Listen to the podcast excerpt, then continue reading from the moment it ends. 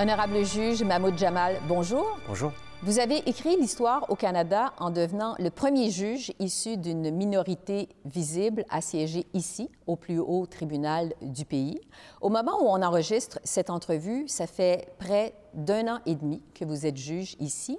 Monsieur le juge Jamal, vous avez apporté de précieuses contributions à notre cour pendant des décennies. Et maintenant, après votre brillante carrière de plaideur et plus récemment de juge à la Cour d'appel, je suis heureux de vous souhaiter un chaleureux retour à la Cour suprême, mais cette fois comme membre à part entière. Comment qualifiez-vous votre première année et demie en tant que juge à la Cour suprême du Canada? C'était euh, intéressant, le travail est très intéressant, c'est difficile, c'est stimulant, nos collègues sont exceptionnels, le travail est très intéressant, euh, la qualité des questions, des enjeux devant la Cour sont toujours stimulants. Alors, c'était euh, intéressant. J'étais juge avant, comme vous savez, euh, à la Cour d'appel de l'Ontario et dans un sens, c'était une continuation euh, de ce travail, mais maintenant, nous tranchons les causes pour tout le pays.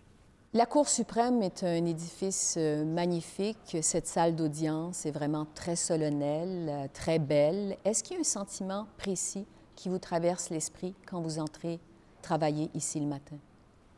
Oui, c'est toujours incroyable d'entrer dans les portes de la cour. On sent toujours que l'histoire de la cour vous frappe toujours. C'est une cour qui est beaucoup plus importante que n'importe quel juge euh, individuel et l'histoire, la tradition et l'importance de la cour pour la, euh, la démocratie canadienne est toujours frappant. C'est avec beaucoup d'humilité que je crois que tous les juges entrent dans les portes de la cour chaque matin. Mhm. Donc, un sentiment d'humilité en venant travailler à la Cour suprême. Oui. Votre histoire personnelle est euh, singulière et très inspirante. Vous êtes euh, né au Kenya de parents d'origine indienne. Vous avez déménagé à deux reprises, une première fois du Kenya vers l'Angleterre alors que vous aviez deux ans, une deuxième fois de l'Angleterre vers le Canada alors que vous aviez 14 ans. Racontez-nous l'histoire de votre famille et ce qui vous a amené au Canada. Oui, comme vous avez dit, euh, notre famille euh, est d'origine indienne. Ma famille a émigré euh, en Afrique euh, à la fin du 19e siècle, au début du 20e siècle, à cause de la construction des chemins de fer en Afrique. Alors, pour les, des raisons économiques, pour l'opportunité économique. Et puis, euh, trois générations sont nées en Afrique. Et moi, j'étais la troisième euh, génération. C'était la même raison que nous avons immigré en Angleterre pour des raisons économiques, mais parents étaient jeunes, ils étaient euh, à près de 20 ans et euh, ils avaient à cette période deux enfants. Ils pensaient que c'était plus d'opportunités pour leurs enfants d'avoir une éducation pour eux en Angleterre. Et c'est la même raison encore comme nous sommes euh, immigrés au Canada parce que nous avons eu de, de la famille à Edmonton à cette époque et c'était aussi pour des raisons économiques. Alors nous sommes venus ici et nous avons resté. Ouais. Vos parents faisaient quoi dans la vie? Ils étaient des comptables. Quelles sont les valeurs qui étaient dominantes chez vous? Mes parents ont encouragé tous leurs, leurs enfants, nous quatre, de l'importance de l'éducation, que c'était très important pour le développement personnel, mais aussi pour des carrières. Alors, l'éducation avait une grande importance à la maison et de recevoir des meilleures notes, de prendre des, des efforts dans l'école et dans les études, c'était toujours important. C'est les mêmes valeurs de tous les Canadiens, de beaucoup de Canadiennes, mais c'était certainement quelque chose qui était très, très important chez nous. Mhm. Donc, vos parents euh, ont insisté pour que les enfants étudient, aillent à l'école, s'instruisent? Oui, oui, c'était très important. Bon, parlant C'était d'études, c'était toujours important de recevoir la meilleure note. oui, et vos parents surveillaient vos notes, suivaient Oh, oui, vos, oui, vos résultats de près? bien sûr. Oui. Vous avez fait des études euh, à l'université euh, McGill en droit, donc à Montréal. Par la suite, vous avez intégré un grand cabinet euh, d'avocats, une grande firme nationale. Parlez-nous de votre parcours professionnel. Après mes études en droit à l'Université McGill, j'ai reçu une maîtrise euh, en droit aux États-Unis à l'Université Yale et puis j'ai eu l'opportunité de travailler auprès du juge Gontier ici à la Cour suprême euh, comme stagiaire, comme euh, auxiliaire juridique pour lui. Et puis, quand j'étais admise au barreau, j'ai décidé de commencer ma carrière à Toronto. J'ai resté dans le même cabinet pendant plus de 23 ans. J'étais chanceux parce que après quelques ans de pratique, mon cabinet a, ouvert un bureau à Montréal. Mhm. Alors, c'était une opportunité de travailler en droit civil au Québec et devant les tribunaux québécois et de travailler avec des avocats et avocates euh, québécois. Alors, c'était euh, mhm. une opportunité d'avoir une pratique nationale, mais basée à Toronto. Cette euh, entrevue se déroule en français. Visiblement, votre français est impeccable. Vous êtes bilingue. Comment avez-vous appris le français à Montréal ou avant ça?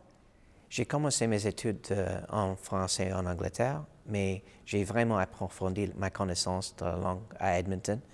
J'étais chanceux d'avoir eu un professeur exceptionnel à Edmonton, à mon école secondaire à Edmonton. Mhm.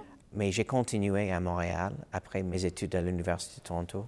à Montréal, c'était à l'école de droit de l'Université McGill. C'était un milieu bilingue, bijuridique. Et j'ai travaillé avec un cabinet québécois mhm. pendant deux étés. J'ai amélioré mon français dans ce euh, travail. J'ai aussi eu l'opportunité de travailler auprès d'un juge euh, à, la Cour d'appel du Québec, M. Mhm. le juge Rothman. Alors, euh, évidemment, presque tous les dossiers étaient en français. Et j'ai continué comme avocat de travailler euh, sur des dossiers quelquefois en français et devant les tribunaux québécois en première instance et en appel et souvent devant la Cour suprême aussi. Et je continue toujours avec l'apprentissage du français. Je suis très fier, fier d'avoir travaillé dans chacune des dix provinces du Canada. La levée des barrières interprovinciales m'a permis d'apprendre des juges ainsi que des avocates et d'avocats de toutes les régions du Canada. J'en ai tiré deux conclusions. D'une part, j'ai acquis une plus grande sensibilité à la spécificité de chaque région. D'autre part, j'ai pris conscience des nombreux points qui nous unissent. Ces expériences ont renforcé ma conviction que la diversité et l'unité de, notre pays, de ses peuples et de sa profession juridique en sont des caractéristiques fondamentales essentiel. Parce que vous avez déjà dit en entrevue que le bilinguisme est une valeur fondamentale au Canada. Avec votre épouse qui est d'origine iranienne, vous avez euh, deux fils qui étudient à Montréal. Les deux sont bilingues. Pourquoi le bilinguisme est une valeur fondamentale pour vous? Parce que c'est une valeur fondamentale pour notre pays qui mhm. nous a acceptés. Nous sommes un pays euh, bilingue, deux langues euh, officielles, c'est essentiel pour moi de prendre des efforts pour être euh, bilingue et d'utiliser le français le plus souvent que possible. Mhm. Parce que ici, le juge en chef de la Cour suprême, euh, le très honorable Richard Wagner, fait du bilinguisme des juges une priorité. La Cour suprême a un rôle à jouer pour euh, appuyer le bilinguisme à la Cour suprême du Canada et surtout pour assurer les francophones à travers le pays, qu'ils soient du Québec ou d'autres provinces, qu'ils se reconnaissent dans leur institution.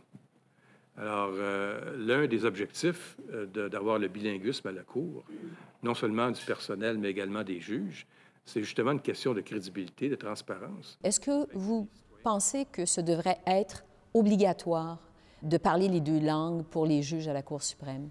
Je crois que ça, c'est une question pour les politiciens, mm-hmm. euh, si ça devrait être une obligation prescrite par la loi. Mais je peux dire pour le travail quotidien des juges, c'est très utile et je dirais même essentiel parce que mhm. nous avons des juristes linguistes qui font des traductions simultanées pendant les audiences. Alors, euh, bonjour, euh, Monsieur le juge en chef. Good afternoon, Chief Justice, Justices. Mais il y a beaucoup de, de documents qui sont soumis à la Cour qui sont uniquement en français. Il y a beaucoup de demandes d'autorisation, d'appel pour permission d'appeler qui sont mhm. uniquement en français. Alors, c'est très important pour le travail quotidien, pour moi, de fonctionner, d'être bilingue. Avant de siéger ici, vous étiez donc juge à la Cour d'appel de l'Ontario de 2019 à 2021. Donc, depuis 2021, vous siégez à la Cour suprême du Canada. Est-ce que c'était un but pour vous dans la vie de siéger à la Cour suprême du Canada? Pas vraiment un but, parce que c'est très rare qu'un individu est nommé à la Cour suprême. J'ai toujours aimé le travail devant la Cour comme avocat. Alors j'ai toujours pensé que ça serait intéressant si la possibilité arrive, mais ce n'était pas vraiment un bout. C'est quelque chose qui est imprévisible et c'est impossible. On ne peut pas façonner votre carrière pour être juge à la Cour suprême. Oui. Est-ce que vous pensez que votre bagage culturel apporte un éclairage différent des autres juges à la Cour suprême? Je crois que le parcours, la vie de tous les juges est différent. Ils viennent de toutes les provinces. Nous avons des hommes, des femmes, maintenant juges autochtones. Alors, tous les parcours et les expériences vécues de tous les juges sont différents et c'est la même chose pour moi. Évidemment, en tant que juge à la Cour suprême du Canada, on comprend que vous ne pouvez pas commenter les dossiers de l'actualité à cause de votre devoir de réserve, Oui. mais quand même, on s'attend à ce que la loi 21 sur la laïcité du Québec soit portée ici, devant la Cour suprême du Canada. Nous avons toujours été très clairs que quand il vient question des droits fondamentaux des Canadiens, le gouvernement fédéral ne pouvait pas écarter euh, toute intervention potentielle.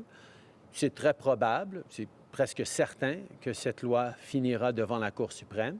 Et à la Cour suprême, parce que c'est une question qui touche à tous les Canadiens et même à la charte et la Constitution canadienne, nous devons euh, faire partie de cette discussion. C'est pour ça que le gouvernement fédéral sera là pour défendre euh, les droits de tous les Canadiens, pour défendre le droit des minorités, comme euh, les Canadiens s'attendent de nous. Vous, vous êtes issu d'une minorité culturelle et aussi d'une minorité religieuse. Est-ce que vous pensez que ça vous amène un éclairage ou une connaissance supplémentaire pour juger des dossiers de laïcité?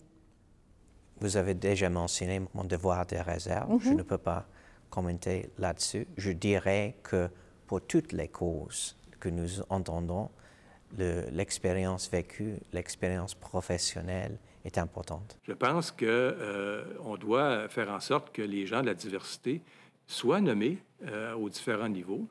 On ne devra jamais sacrifier la qualité, cependant. Alors, par exemple, à la Cour suprême du Canada, euh, l'année passée, je- on a eu le grand plaisir d'avoir le juge Jamal avec nous, première personne racisée à, à la Cour suprême, et il était avant tout un des meilleurs juristes au Canada. Mais est-ce que votre éclairage est différent? C'est différent pour tous les neuf juges. Alors, Oui. euh, tous les juges apportent quelque chose de différent à leur travail, de leur expérience, de leur vie, de toutes les parties, de toutes les provinces. Alors, je crois qu'il n'y a pas de qualité unique d'un juge d'une juge qui sont euh, supérieures à les autres. J'aimerais vous entendre sur euh, l'enjeu de l'accès à la justice, parce que, évidemment, avant d'être ici, de siéger à la Cour suprême du Canada, vous avez travaillé dans un grand bureau d'avocats, vous avez eu des clients très riches, très fortunés, des compagnies pétrolières notamment. Donc, vous savez que c'est pas tout le monde qui peut se payer un avocat pour être représenté devant la Cour suprême et devant la justice de façon euh, générale.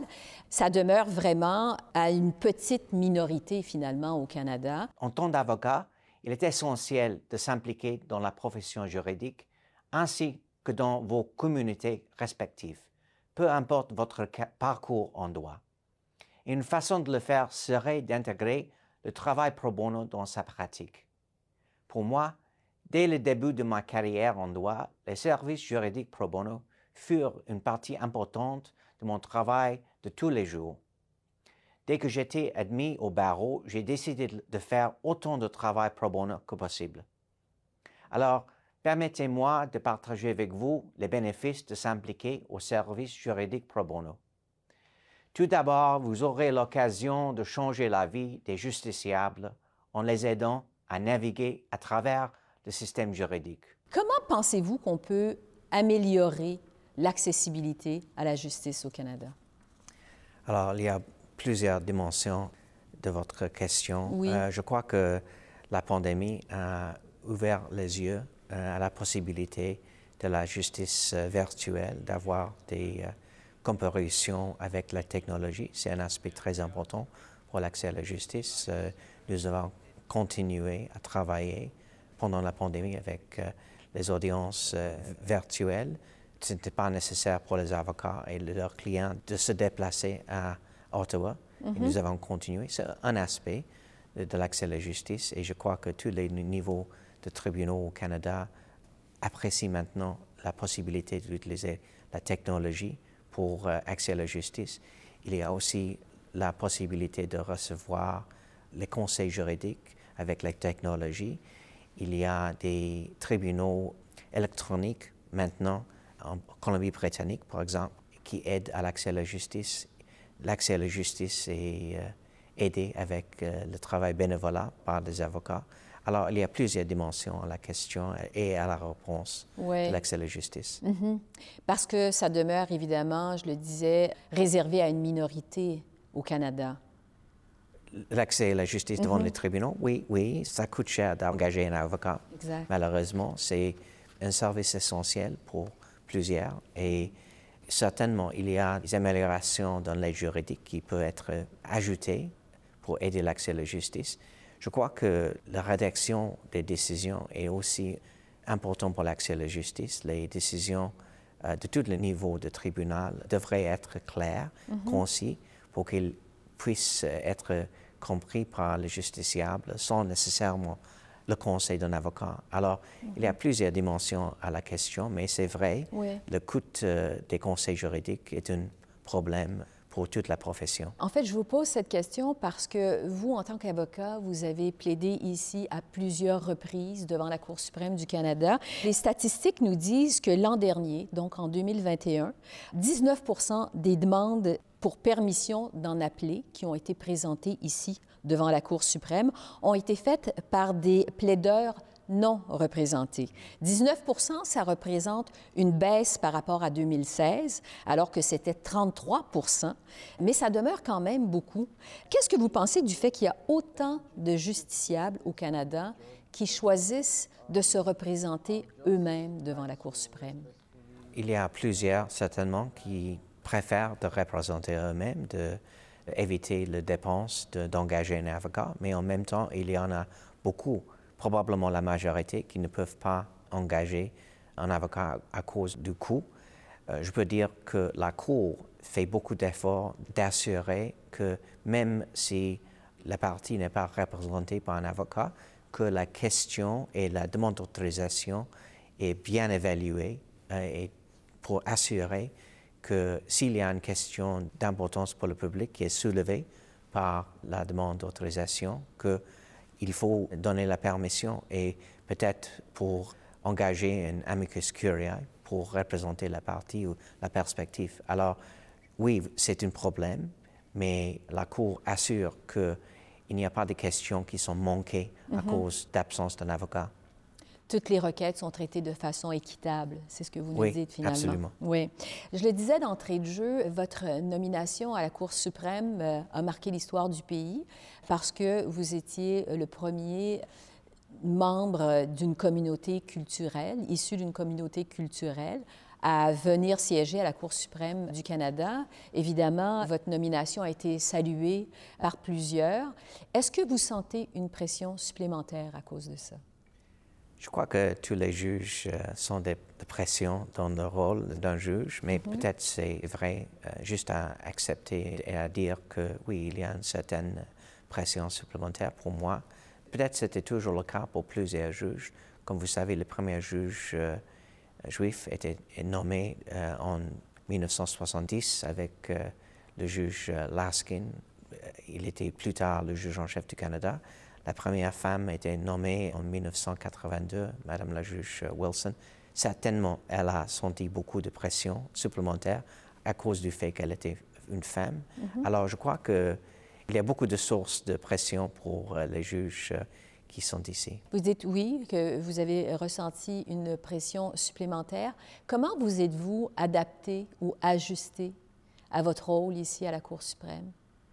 Oui, j'étais chanceux d'avoir pratiqué souvent, de plaider souvent devant la cour. Alors, le travail était familier dans un sens, euh, étant donné que j'étais sou- souvent ici comme avocat et j'ai plaidé souvent devant des tribunaux d'appel aussi. Mais quand même, la transition est toujours difficile. Ça a été aidé par le fait que le travail était semblable à ce que j'avais fait auparavant. Donc, votre nomination a été saluée. On a fait grand bruit au Canada de votre arrivée à la Cour suprême. Il y a certainement euh, plein de jeunes Canadiens qui sont issus de la diversité, qui vous regardent et qui vous admirent et qui peut-être euh, se posent des questions sur leur place à eux-mêmes dans la société canadienne. Avez-vous un conseil pour ces jeunes?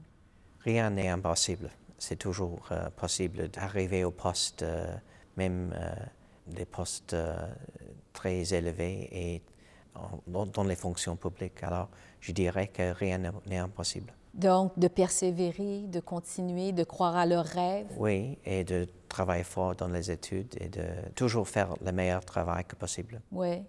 Vos parents, donc, ont fait des sacrifices euh, immenses pour euh, assurer l'avenir de leurs enfants.